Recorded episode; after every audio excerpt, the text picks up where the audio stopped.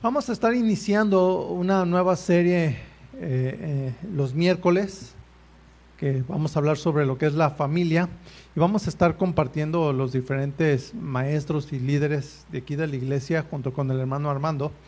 Nos vamos a estar turnando, entonces eh, vamos a iniciar con el día de, el día de hoy. ¿sí? Es consecutivo a lo que hemos estado compartiendo con los jóvenes. El tema se llama, el tema del día de hoy, cuando los hijos se van. ¿Cómo se llama el tema? Cuando los hijos se van. ¿Cuántos tienen hijos? ¿Sí? ¿Suena bonito? No, ¿verdad? Pero es algo que tarde o temprano va a pasar. Eso es verdad, ¿verdad? Vamos a ver, primero Dios, tres ejemplos en esta enseñanza del día de hoy.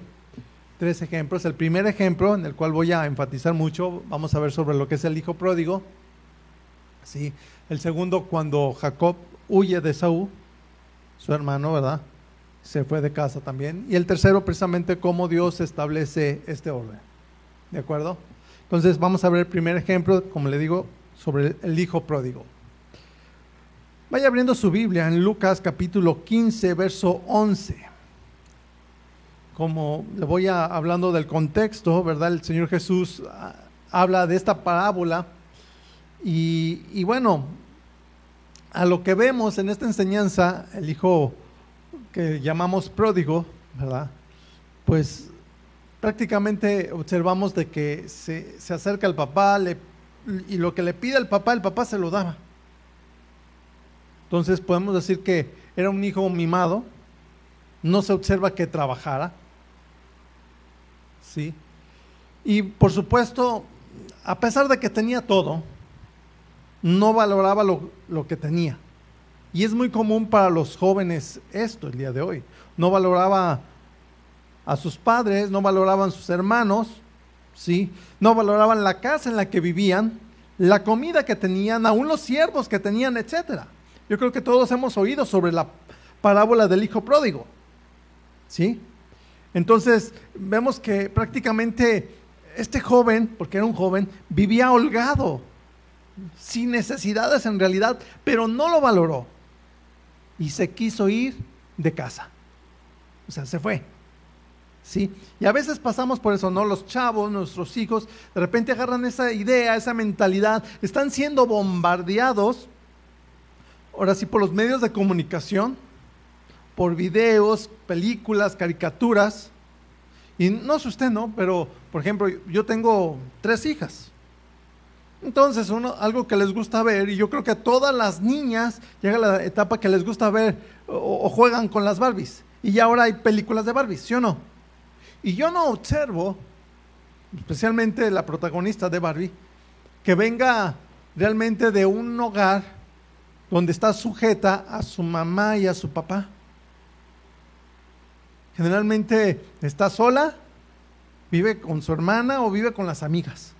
Y están siendo los jóvenes bombardeados con esa idea. Entonces llega el punto en que se quieren ir. Los que tienen sus hijos chiquitos, créanme, tenemos que estar trabajando desde ahorita con esto. Amén. Y jóvenes, vamos a, ver qué es lo que dice la Biblia. Aquí en Lucas 15, verso 11 dice así, hablando, está hablando el Señor Jesús, dice, también dijo, un hombre tenía dos hijos. ¿Cuántos hijos tenía? Dos. Verso 12. Y el menor de ellos dijo a su padre, Padre, dame la parte de los bienes que me corresponde. Y les repartió los bienes. Fíjese bien, no le pidió, en este caso, el sueldo de su trabajo, ni tampoco le pidió un finiquito por su trabajo. Por eso digo, pues no se observa que estaba trabajando. ¿Sí? Le estaba pidiendo la herencia. ¿Qué es lo que le estaba pidiendo? La herencia. ¿Sí, ¿Sí o no? Imagínense, ¿no? A ver, otra vez, ¿cuántos tienen hijos? Imagínense que llega ahorita su hijo, su hija y dice, oye, pues ya dame mi parte que me toca. Los que no tienen dominio propio, que andan en la carne, casi le andan dando una bofetada, ¿no? Oye, ¿qué te pasa? ¿Sí o no? Pero aquí observamos que de alguna manera el Padre, que, es ilusión precisamente al Padre Celestial, pacientemente vio de alguna manera tratar a, su hijo. Pero el hijo le estaba pidiendo la herencia de gratis. Así, ¿sí? O sea, no era algo que se ganaba, algo por ser un hijo obediente. Es como cuando los hijos, este, ¿a cuántos de los chavos o de los hijos les gusta pedir el domingo? ¿Les gusta, sí o no? ¿Les gusta? ¿Sí o no? ¿No les gusta? Ya no les den. Otra vez, les voy a dar chance. ¿A cuántos les gusta pedir el domingo, sí o no? ¿Sí? mis hijas sí, ¿no? Aún la más, la más chica ahorita, como las otras ya, ya trabajan, pero la más chica, papi, mi domingo sí. Pero siempre que me pide, yo le digo, a ver, vamos a ver ya recogiste, ya, hiciste tus quehaceres, hiciste lo que te pedí, y si no, hazlo ahorita. ¿Sí me explicó? Y se pone, ¿por qué? Porque prácticamente es algo también que se ganan por el quehacer. Amén. Entonces, en el caso de aquí, estaba pidiendo la herencia, pero de gratis. ¿Sí? Entonces, el papá dice, ¿cuántos hijos tenía? Dos hijos. ¿Sí? y dice que les, repartió a cada uno. Ahora vamos a suponer, así no dice cuánto tenían o nada, pero vamos a suponer que lo mínimo, ok, les tocó una casa a cada uno. Una casa de un valor aquí ahorita en, la actualidad, hablando de pesos mexicanos, vamos a hablar una casa de dos millones de pesos. No más. Imagínate, joven, señorita, una casa de dos millones de pesos, por lo menos. ¿Sí?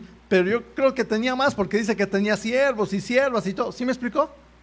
Tenía más, pero le dio, vamos a decir, hacia lo bajito, dos millones de pesos. Ahí está, este, esa es tu propiedad, ese es tuyo. No se lo dio en efectivo, le dio la propiedad. Verso, fíjese bien, el verso 13.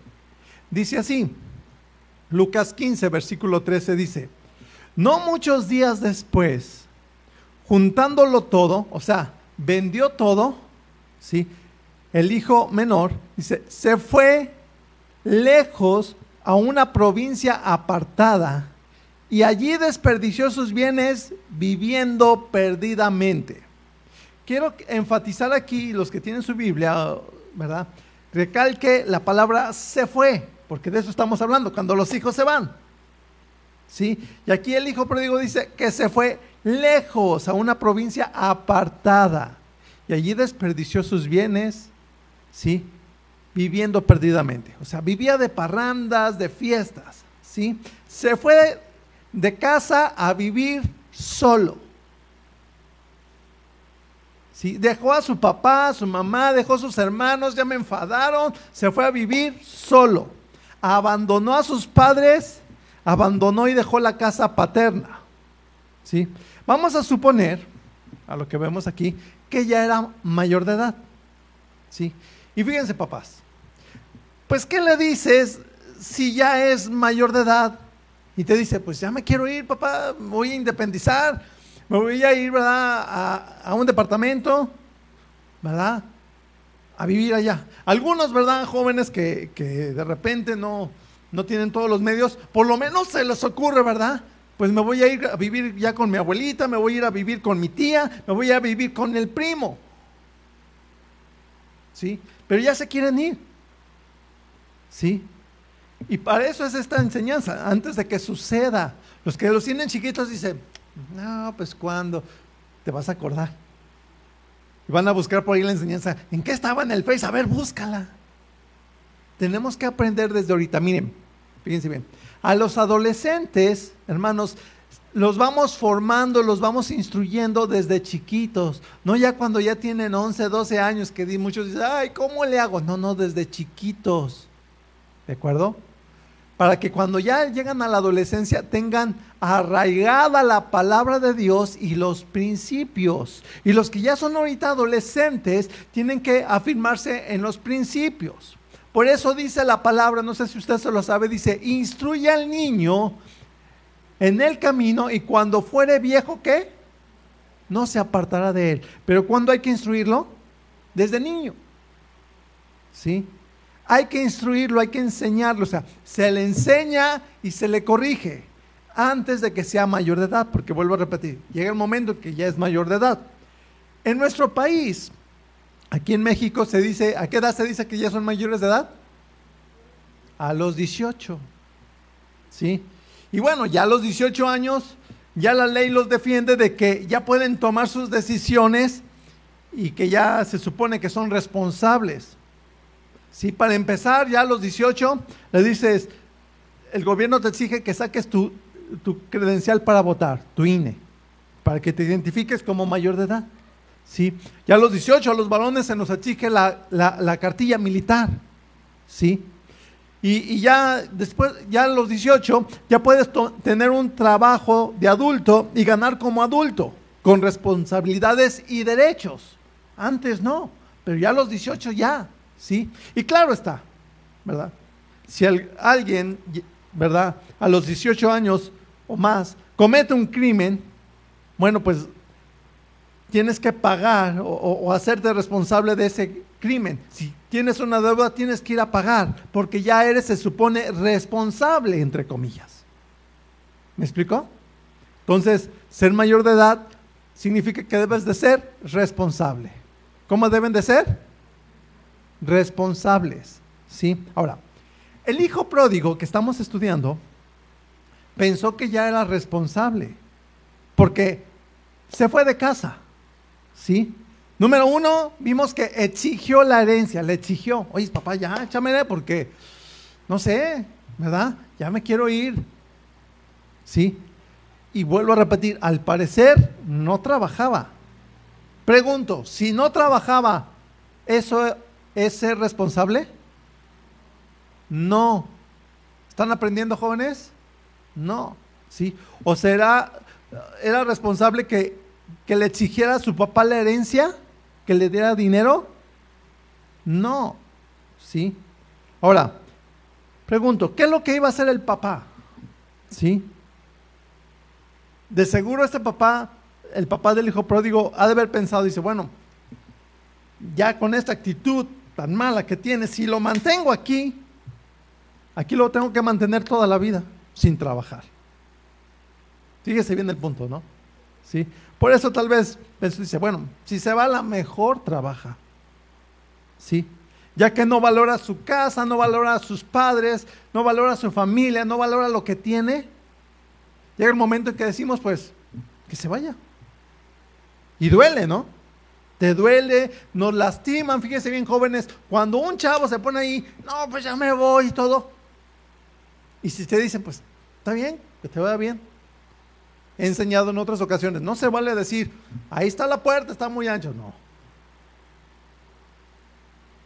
Porque observamos, si usted conoce esta historia, que al final cuando el hijo pródigo fue tratado, ahora sí, por la vida, por la dureza y todo, que regresó humilde y el padre no le dijo, ahí está, no, que muy hombrecito. No, dice que lo estaba esperando y lo recibió con los brazos abiertos. Dijo, este mi hijo, yo lo hacía muerto y ha regresado. Y cuando algún joven así se va, lo primero que uno le dice, ¿sabes qué? Tienes un papá, no se le dice, olvídate que tienes padre. No, al contrario, todavía tienes un papá. Todavía tienes una mamá que te aman, que te quieren. Todavía tienes una casa y no te estamos echando fuera. Porque si usted observa, el padre no lo corrió. El padre no le dijo, ah, con que quieres, tienes, quieres la herencia, pues que te vaya bien, vale. Olvídese que tiene familia. No. Le dijo, pues, aquí está. Vuelvo a repetir, lo más seguro es que vio, este no, ha madurado, no ha aprendido, pues va a ser, va a ser tratado por la vida. Y lo dejó. ¿Entiende? Entonces es necesario que enseñemos a nuestros jóvenes a ser responsables, a valorar, aún a trabajar. ¿Sí? Alguien que trabaja, deje preguntarle, ¿es ya responsable? No, ¿verdad? Porque muchos jóvenes de los que ya están aquí, ¿verdad? Y, en el mundo, muchos jóvenes ya trabajan y ganan su dinero. ¿Sí? Ahora, vuelvo, vuelvo a hacer de nuevo la pregunta. ¿Trabajar los hace responsables? No, empiezan y, echan a perder, ¿no? Bueno, ahí es donde empiezan a aprender a ser puntual. De hecho, desde la escuela, ¿no? Van a la escuela y, y, ¿a qué horas llegan? ¿Tarde o temprano? Y de hecho, en la secundaria, no sé, eh, no recuerdo, pero creo que por lo menos cuando yo estaba en la secundaria, si, este, si yo no llegaba a la hora, me cerraban la puerta. Que les vaya bien. Tenía uno que ser puntual. Y, así debe de ser la preparación para trabajar puntual. Y si, y si cumples con tu trabajo, pues tienes un pago. ¿Sí? Trabajan. ¿Para qué trabajan? ¿Para qué trabajan? ¿De gratis y que te digan, no, qué bien haces tu trabajo? No, para ganar dinero. ¿Sí? A ver, jóvenes, ¿cuánto les gustaría estar ganando dinero? ¿Les gusta ganar dinero, sí o no? Sí, dos, no más. Los demás no. ¿No les gusta ganar dinero? Pues sí, ¿no? Entonces, fíjese bien. ¿Acaso será trabajar y gastar tu dinero este, en lo que tú tienes ganas? Digo, para eso trabajas. Para que lo gastes en lo que tú tienes ganas, que lo gastes en tus propios gustos, en tus propias necesidades. Porque eso fue lo que hizo el hijo pródigo, ¿sí o no? Se fue a gastar su dinero en lo que él tenía ganas del dinero que recibió de su herencia, nunca se acordó de su mamá, de hecho no la menciona, tampoco se ve que, le dijera al papá, papá, gracias, deja comprarte algo. Nada, no le dio ni a su mamá ni a su papá. Eso está mal, ¿sí? Y más, fíjese bien, si en casa donde vives, si llega a haber necesidad, hay algunas casas donde no está el papá, donde nada más viven con la mamá, o sea que vive mamá sola, ¿sí? Dejen preguntarle, jóvenes, fíjense bien, ¿quién tiene que ayudarle a tu mamá, o, si es tu papá solo, si vive nada más solo con ustedes? ¿Quién crees que le tiene que ayudar? ¿El vecino? A ver, díganlo, ¿quién? ¿No saben? Pues ustedes, los hijos, ustedes. ¿Quieren agua para que se lo pasen? Pero es ustedes. Miren, Primera de Timoteo 5.8 nos dice claramente que el que no suple para los suyos ha negado la fe y es peor que un incrédulo. El que no suple para los suyos se refiere precisamente también a la familia y en el caso de los jóvenes a sus padres. ¿Sí? Ahora fíjense bien, somos los papás los que ayudamos a nuestros hijos a prepararse para la vida. Es nuestra labor, papá, mamá. Tú tienes que prepararlos. Un día tus hijos se van a ir. Y tenemos que prepararlos. Los ayudamos y lo primero que pensamos es que estudien. ¿Sí o no? Que estudies, estudia, hijo. Sí. Pero también lo segundo es enseñarles un oficio. Por lo menos el oficio de barrer bien. sí. ¿Verdad? Aprender un oficio, el oficio del papá, el oficio del tío, del abuelo, de quien sea, aprender un oficio. Y claro, a mantener la casa en orden y limpia, porque si no tienen su casa en orden y limpia, pues el día que tú vivas aparte, la vas a tener toda sucia y en desorden. ¿Sí? Y fíjese bien. Entonces, una vez que los hijos trabajan, a ver, levanten la mano Jóvenes, solteros, ¿cuántos trabajan? Una, dos, ahí está, ¿verdad? Una vez que los hijos trabajan, deben de ayudar a sus padres. Por eso no quería levantarla, pastor. No deben de ayudar a sus papás. Por ejemplo, fíjense bien. Les voy a dar un ejemplo así en lo natural, así. Miren, en el ejército mexicano hay carreras, también hay, hay, hay universidades. Y ustedes pueden preparar, eh, estudiar y prepararse ahí. Pero el ejército te exige que los años que tú estudias, si estudias tres años, cinco años, deben de ser los años por obligación que debes de trabajar ahí, porque ahí te prepararon. ¿Sí me explicó? Ya después de ese tiempo te dan libertad. ¿Por qué? Porque lo toman así como una tutela. O sea, nosotros somos los tutores, te estamos preparando. Pues ya que te preparaste, ahora tienes que ejercer aquí. ¿Me explicó? Ese es un ejemplo. Entonces, fíjese bien, ser responsable es cuidar y velar por los padres, en el caso de los jóvenes. Y hablando precisamente de cuidar y velar por los padres como jóvenes, fíjense bien, nuestro Señor Jesucristo cuidaba de su mamá.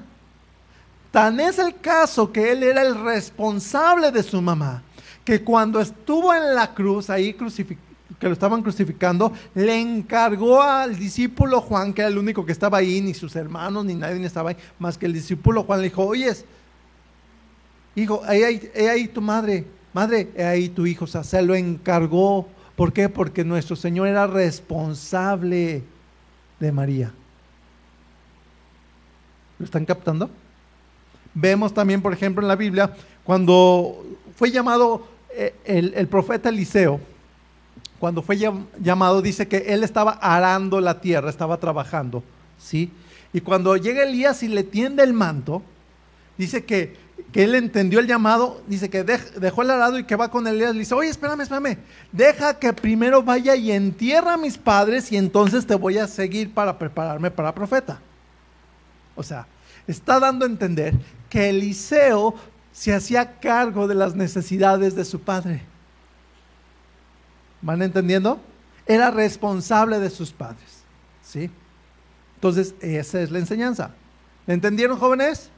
Papás, fíjense bien, no crean que, ya lo dijo el pastor, ahí está, no. Somos nosotros los papás los que tenemos que enseñar la palabra, inculcar a nuestros hijos, hijos, yo sí le digo a mis hijas, un día, este, desde ahorita tienen que aprender a darle a su mamá. Y un día si yo no estoy, ustedes tienen que hacerle frente. ¿Me explicó? Digo, si esperas que llegue así por obra de magia, no llega. Se instruye, se enseña. Amén. Se tiene que enseñar. Regrese ahí a Lucas 15, vamos al verso 14. Hablando del hijo pródigo. Dice, y cuando todo lo hubo malgastado, vino una gran hambre en aquella provincia y comenzó a faltarle. ¿Qué pasó? Se lo acabó todo, lo malgastó, sí le faltó. Porque en vez de bendecir a sus padres, en vez de darle a sus padres, ¿sí? Pues los maldijo al no cuidar lo que su padre le dio.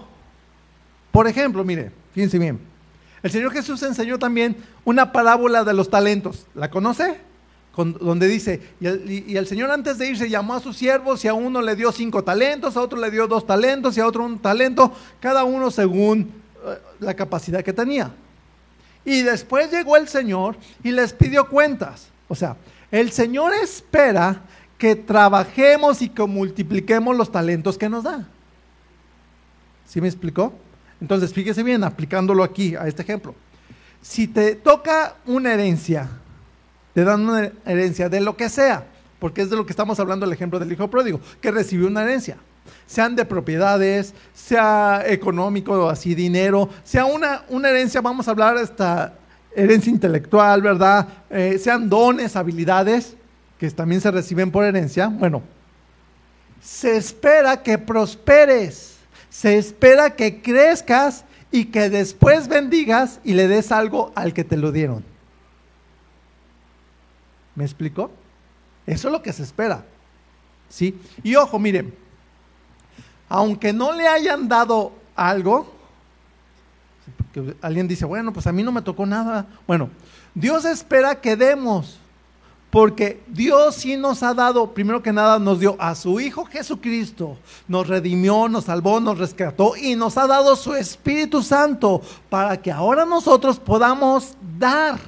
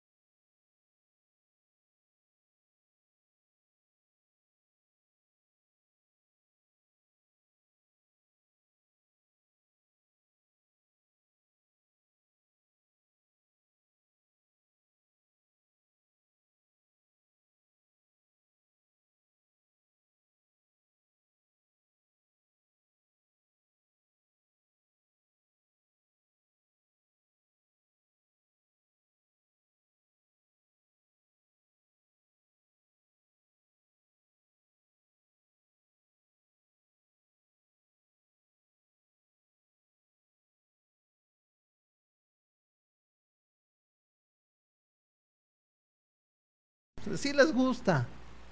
¿Verdad? Mira, lo mejor es que preguntes también a tus papás. También sabemos de ropa. Que nos puedas preguntar, este, ¿cuál es el bueno? Y no nada más son las marcas. Amén. El transporte.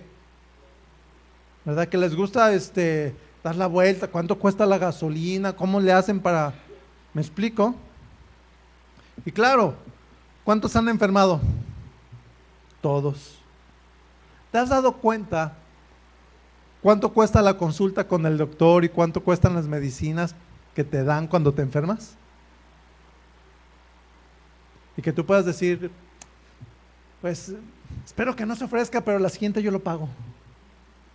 Ah, se necesita a veces ahorrar. Eso es administrarse, saber, claro, preparar alimentos, como les dije, nutritivos, no nada más las, las maruchan, que les encantan las maruchan y con chile de botella, ¿verdad?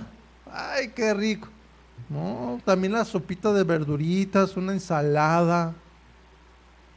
Sanos y económicos los alimentos. Amén. Eso es prepararlos para la vida. Ahora, ¿quieren aprender a ser responsables, sí o no? ¿Sí? Para los que dicen, bueno, porque un día los jóvenes se van a ir. Ya vimos ahorita algo equivocado, ¿no? Con el hijo pródigo, vamos ahorita a ver los demás. Bueno, vayan aprendiendo a ser ordenados en todo. A lo que yo veo, el hijo pródigo no era ordenado. ¿Sí? Y empiecen por su cuarto, su ropa dobladita, ¿verdad? La cocina. No, a mí no me toca. No, no, no es de tocar. Si te, los que han pensado en independizarse, ¿quién crees que va a ser la cocina? Doña Chole es bien floja, no hace nada. Tú tienes que hacerlo. ¿Sí? Y claro, miren, algo responsable es tratar a las personas con respeto, aunque no te respeten, empezando por tus hermanos. Amén. Y cumplir tus compromisos. Y algo importante, fíjense bien todos, ¿eh? Papás, fíjense bien todos, y jóvenes. ¿Cuántos le tuvieron que decir a sus hijos cuando alguien les pegaba? ¿Cuántos les dijeron? No te dejes, mijo. ¿Les llegaron a decir? ¿Sí o no? ¿O te lo dijeron a ti, sí o no? Pues sabes qué, reprográmate. Ahora hay que enseñarlo. ¿Sabe qué, mijo? Aprenda a perdonar. Amén. Porque luego resulta que con todo el mundo se andan peleando para no dejarse. Hay que enseñarles a perdonar. ¿Qué hay que aprender? A perdonar, que es una decisión. Amén. Ese es el ejemplo del hijo pródigo, que se lo equivocó, ¿verdad? Otro ejemplo, dijimos, es Jacob. Génesis capítulo 27, verso 11.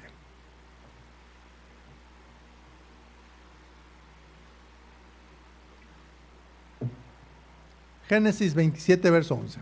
El contexto de aquí de la historia de Génesis 27 es que Isaac el papá de Jacob y de Saúl ya era anciano, dice ahí, ya era anciano, ya sentía que ya no duraba mucho.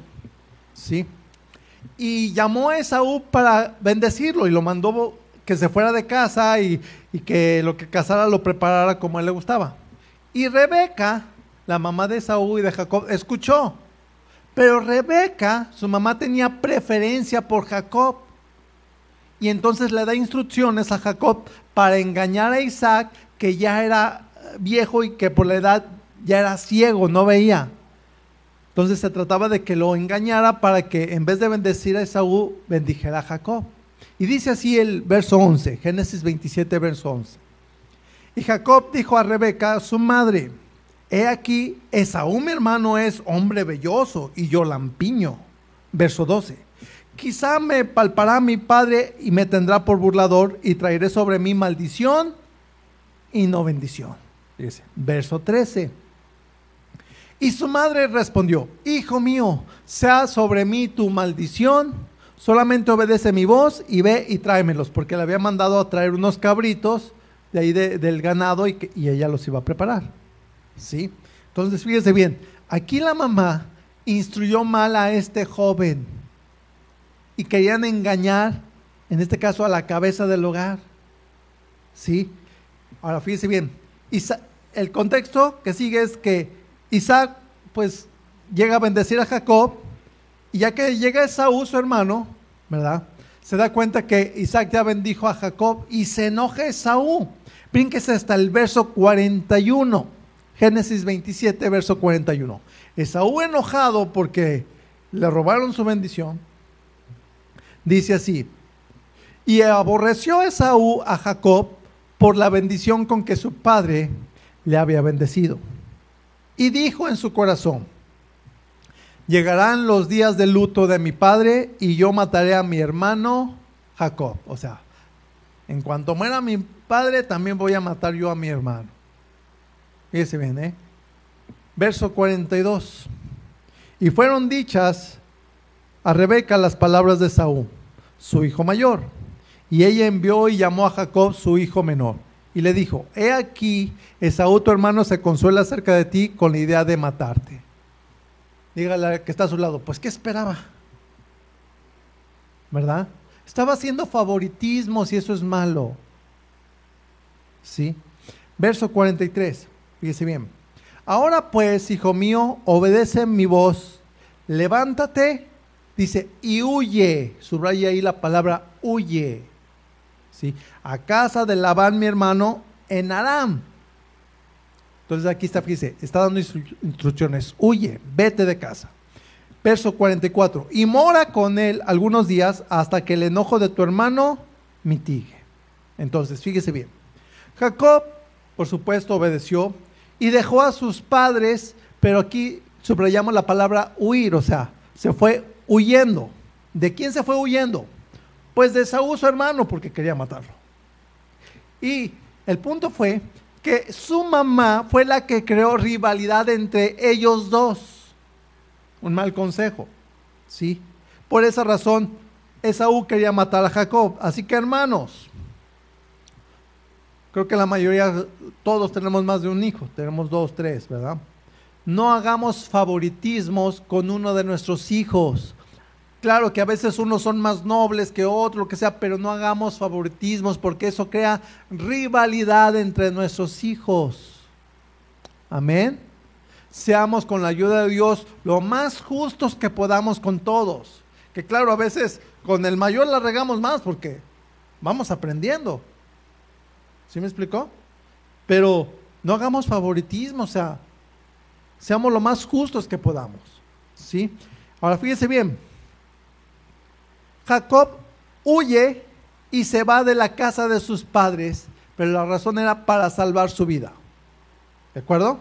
Y claro, llega a casa de Labán, su tío, ¿verdad? Y, ahí llega a la casa de, que era la casa de, su madre. Ahora fíjese bien, usted conoce la historia, ¿verdad? Que se enamoró de, de Raquel, ¿verdad? Y bueno, pasaron 20 años, dice, 20 años después de eso por lo menos, para que Jacob regresara a la tierra donde estaban sus papás.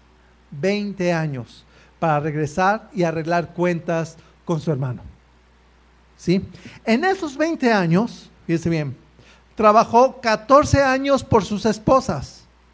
¿Sí? Y en esos 14 años, por supuesto, vivía con Labán y aportaba, por supuesto, a la casa de su suegro. O sea, trabajaba y aportaba a la casa y le daba a su suegro. ¿Entiende? Y después fueron seis años trabajando para él. En esos 20 años, por supuesto, tuvo por lo menos 11 hijos y una hija. ¿Sí? Al parecer, fíjense bien, en esos 20 años, no lo menciona, pero pues si ya cuando le dio la bendición, Isaac ya era viejo, ya estaba por morir, pero al parecer ya en esos 20 años Isaac murió. Y por supuesto, Jacob no fue al funeral. Fíjense bien. Se fue de casa, sí. Vete, huye.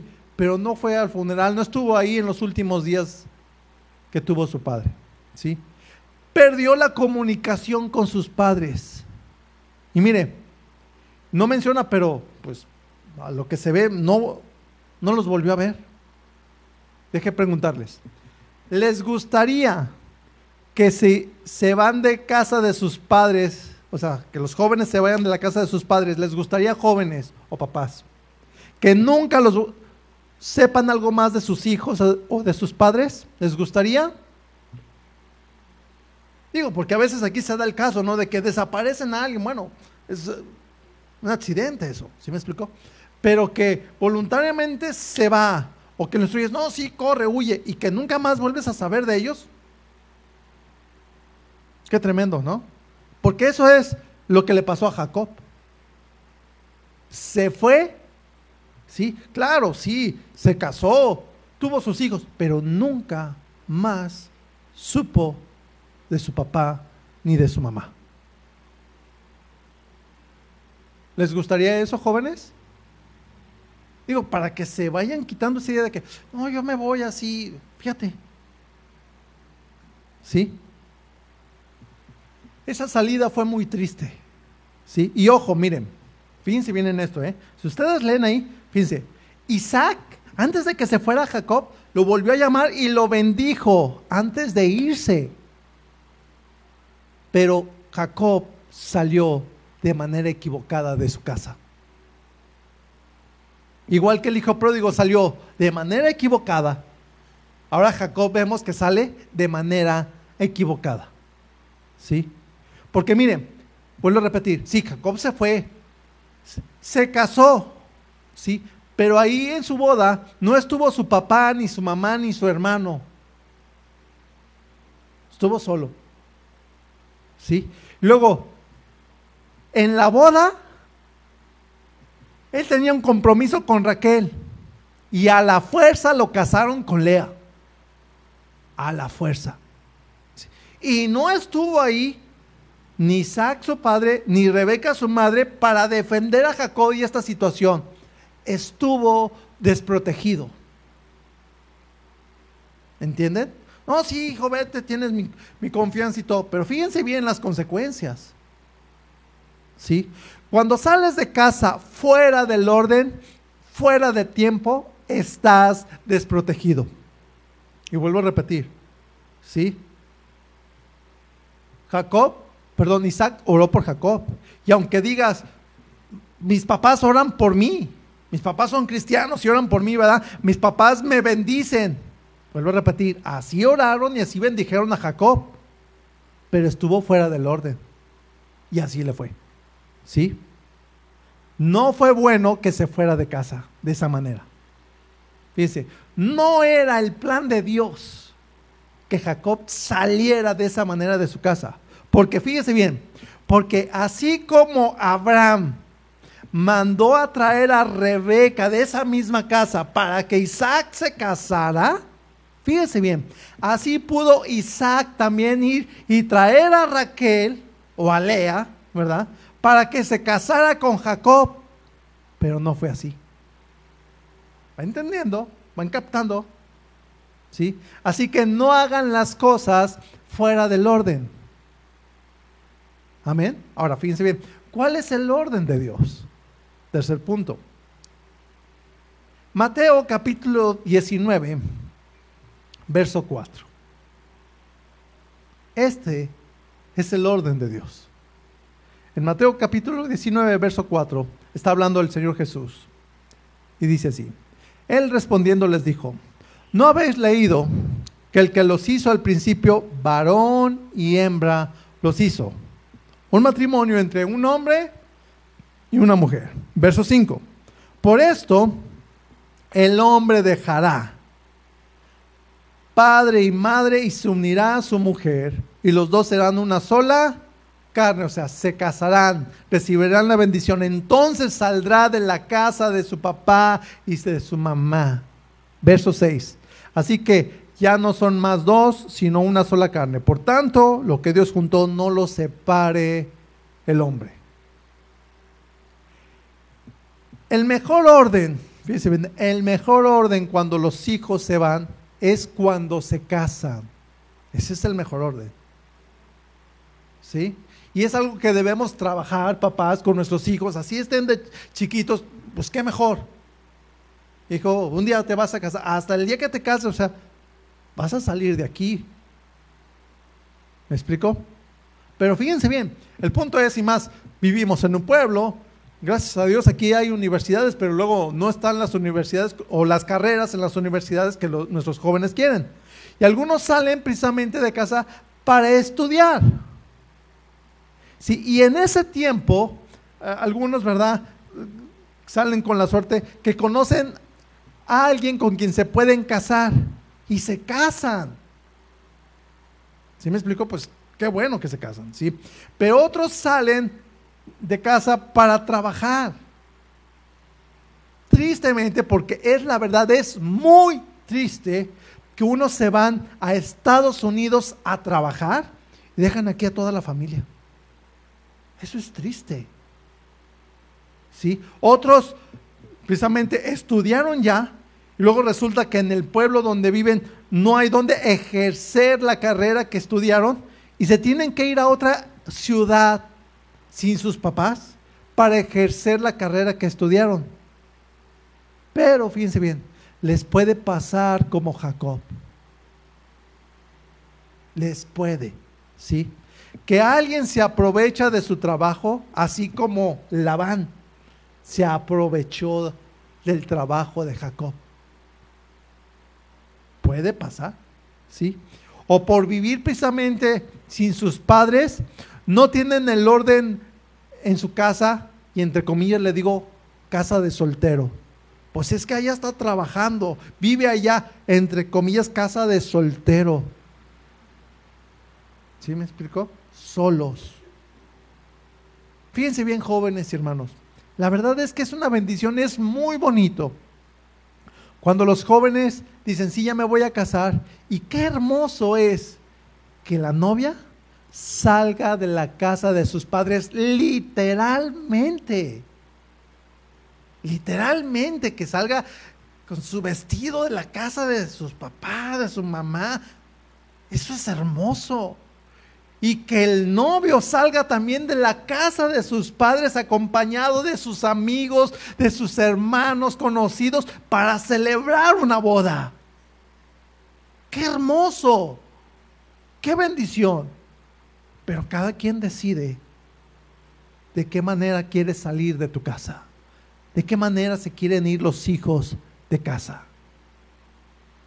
Les he expuesto las opciones. ¿Sí? Miren, Dios hizo a la mujer porque vio que no es bueno que el hombre esté solo. Igualmente no es bueno que la mujer esté sola. Por eso es que Dios creó y diseñó la familia.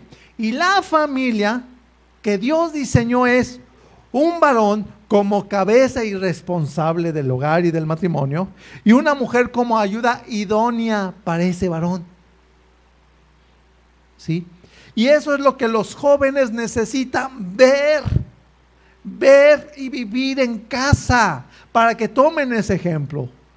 Pero la pregunta es, ¿cómo aprenderán a resolver los problemas nuestros jóvenes cuando lleguen a su matrimonio? si no ven a papá y a mamá reconciliarse después de nuestros problemas, porque todos los tenemos. Y es necesario que también nos vean que estamos reconciliados después de una discusión. ¿Sí? O, ¿qué se espera, fíjense bien, de los nietos si los hijos se fueron de casa y dejaron la casa de sus papás? ¿Qué se espera entonces de los nietos? Pues como el hijo pródigo, ¿verdad? Oye, jefe, échame la herencia ya porque ya me voy, me voy a conocer el mundo. Imagínese.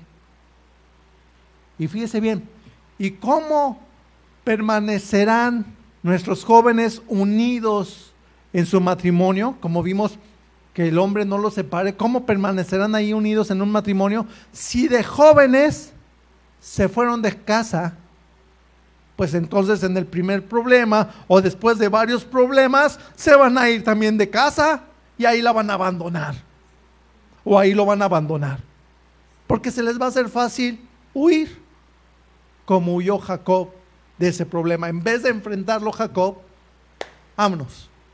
Se fue. Si hay problemas hay que enfrentarlos y no hay que esperar 20 años como lo hizo Jacob. ¿Entiende? Así que miren, es cierto, hay familias que crecieron viendo solamente a la mamá, porque el papá se fue. abandonó.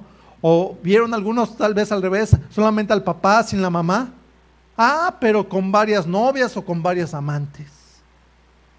Qué triste. Y ese no es el diseño que Dios hizo para la familia. El diseño es un matrimonio que tenemos problemas, que tenemos diferencias, pero que sabemos platicar, aprendemos a veces en el transcurso. Así que miren, jóvenes, si tus papás o tus abuelos o tus tíos o tus hermanos se divorciaron, no quiere decir que tu matrimonio no va a funcionar o que el matrimonio no funciona. Sí funciona. Hay problemas, pero hay que trabajar aprendiendo a amar, aprendiendo a perdonar, aprendiendo a restituir. Amén. El orden, cuando los hijos se van de casa, es porque van a formar una nueva familia con alguien que aman, no con alguien que están emocionados, sino que lo aman a pesar de, ¿sí? No cuando van a, a vivir de solteros la vida loca, sino que van a formar un hogar. Amén. Así que como papás, fíjense bien hermanos, es una satisfacción como papás ver que Dios trae para tu hijo o para tu hija un varón de Dios, una mujer de Dios que es responsable y que ama a Dios sobre todas las cosas. Días pasados tuve una reunión con mi familia y uno de mis primos me decían, ¿y cómo le haces? ¿Verdad? Porque ya una de mis hijas tiene novio. Le digo, pues creo que es lo que oraba y Dios en su misericordia contestó. ¿Por qué voy a estar preocupado si es un varón de Dios? ¿Van entendiendo? Porque es difícil cuando dices, ¿cómo voy a entregar a mi hijo, a mi hija? ¿Cómo le voy a hacer? Orando, primero que nada. Así que como papás tenemos que orar por aquel que va a ser tu yerno, por aquella que va a ser tu nuera, que sean hombres, mujeres de Dios entregados. Y cuánto más les estamos enseñando a nuestros hijos y desde chicos. Claro está, miren, los hijos escogen con quién casarse. ¿Sí? Pero hay que estar orando por ellos y por quién va a ser su pareja. Amén. Pero fíjense bien, somos los papás, fíjense bien, los que aprobamos y damos nuestro visto bueno. ¿Le gusta a nuestros hijos o no? ¿Sí? Nos damos nuestro visto bueno, ¿sí? De que si es por quien estábamos orando también nosotros, que va a ser el esposo o la esposa de nuestros hijos. ¿Sí me explicó? Y Dios nos va a dar paz. ¿Van entendiendo? Porque miren, ¿cuántas veces, no sé si le pasó o no, pero se acercan a veces a tu hijo varón, ¿verdad? Se le pueden acercar o le escriben ahora en, los, en las redes sociales, muchachas, ¿verdad? Muy libertinas, muy coquetas, se acercan a nuestros hijos. Y no sé usted, pero yo le doy muchas gracias por, por, por cómo fue mi mamá, ¿no? Que mi mamá me decía, mira, cuida, cuídate de esa muchacha, aguas, ¿sí? Te quiere hacer caer. Porque a veces los jóvenes somos muy ingenuos. Pero son los papás los que nos dicen, oye, cuidado con esa muchacha, cuidado con ese muchacho. No me gusta ese muchacho para ti. Y los jóvenes, ay, no, ni que fueras para... No, somos los papás los que aprobamos. Y es una responsabilidad, por eso tenemos que estar orando. Vamos a dar cuentas de nuestros hijos. ¿Sí? Pero fíjense bien, vuelvo a repetir la otra parte. Pero cuando se acerca alguien que sabemos que adora a Dios, ama a Dios sobre todas las cosas y le está sirviendo, tenemos una paz como papás. ¿Sí? Y no estamos temerosos, ¿verdad? De cuando salen, ¿y dónde andarán? ¿Y con quién estarán? ¿Qué estarán haciendo? ¿Dónde se metieron? No, porque tú sabes que es un varón de Dios, es una mujer de Dios. ¿Sí? No nos estamos preocupando de que les falten el respeto a nuestras hijas o a nuestros hijos, porque son jóvenes instruidos en la palabra. Amén. Así que jóvenes, fíjense bien, ¿quieren tener más esperanzas de triunfar en su matrimonio, sí o no? ¿O quieren fracasar? ¿O más esperanza? Bueno, pues si quieren más esperanza, para eso es esta enseñanza, no se salgan del orden. Honren a sus padres y valoren la casa paterna o materna que tienen. Amén. Papás, ¿quieren que sus hijos tengan más oportunidades de triunfar en su matrimonio? ¿Sí o no? ¿Sí? Bueno, pues oren por ellos y por quién va a ser tu yerno o tu nuera desde ahorita. ¿Se te había ocurrido? Es importante. Y enséñeles que sea alguien que ame a Dios, que adore a Dios, que sirva a Dios. Enséñeles a tus hijos también que ellos sean adoradores de Dios y que valoren a sus padres, a su familia y que respeten su casa. Amén. Vamos a orar. Cierre sus ojos. Dele gracias a Dios. Y si Dios le habló en algo, dígale, Padre, gracias por tu palabra, por lo que tú me has hablado, por tu enseñanza. Padre, en el nombre de Jesús te damos gracias porque podemos ser expuestos a tu palabra por esta enseñanza, Señor. Nos encomendamos, Señor, delante de ti porque necesitamos sabiduría, tu guía, tus instrucciones para ser guiados, Señor, en esta hermosa vida que nos has prestado. Todos necesitamos sabiduría. Dígale, Señor, dame sabiduría. Sabiduría para apreciar y respetar a nuestra familia, sabiduría para guiar a nuestros hijos, sabiduría para honrar a los padres, sabiduría para convivir como hermanos, sabiduría para saber administrar, sabiduría para ser responsables. Ayúdanos, Señor. En todos los hogares hay, hay diferencias, en todos los hogares hay disciplinas, hay un orden.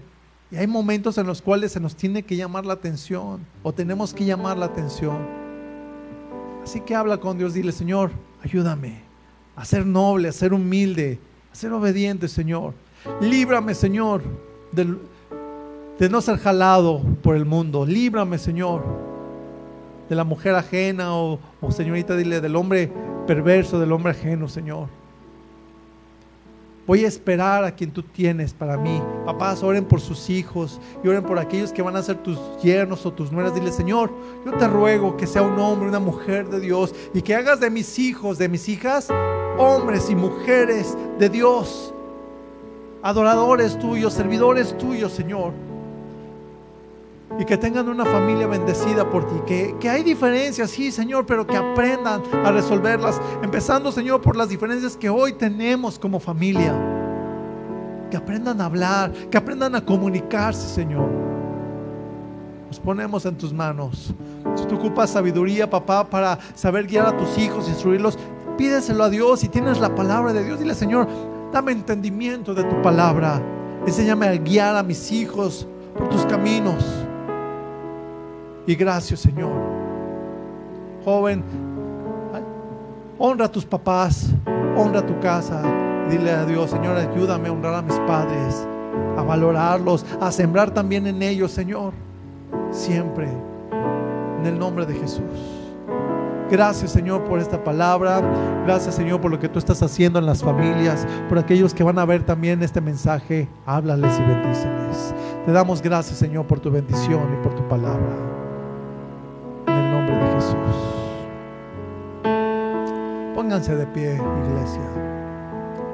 Levante sus manos al Señor dele gracias. Dígale gracias, Señor, por tu palabra. En tus manos está nuestra familia y nos ponemos en tus manos. Que el Señor les guarde, que el Señor les bendiga, que el Señor haga resplandecer sus rostros sobre ustedes y les llene de paz. El Señor les dé sabiduría, entendimiento y bendiga a tus hijos, tu casa, tu familia. Y veas el fruto de lo que siembras de la palabra de Dios en ellos. El Señor guarde tu entrada y tu salir en el nombre de Jesús. Amén. Yo le recomiendo que la vuelva a ver. Ahí va a estar la enseñanza. Amén. Vuelva a ver, estudie la palabra y a ponerla en práctica, jóvenes también, ¿sale?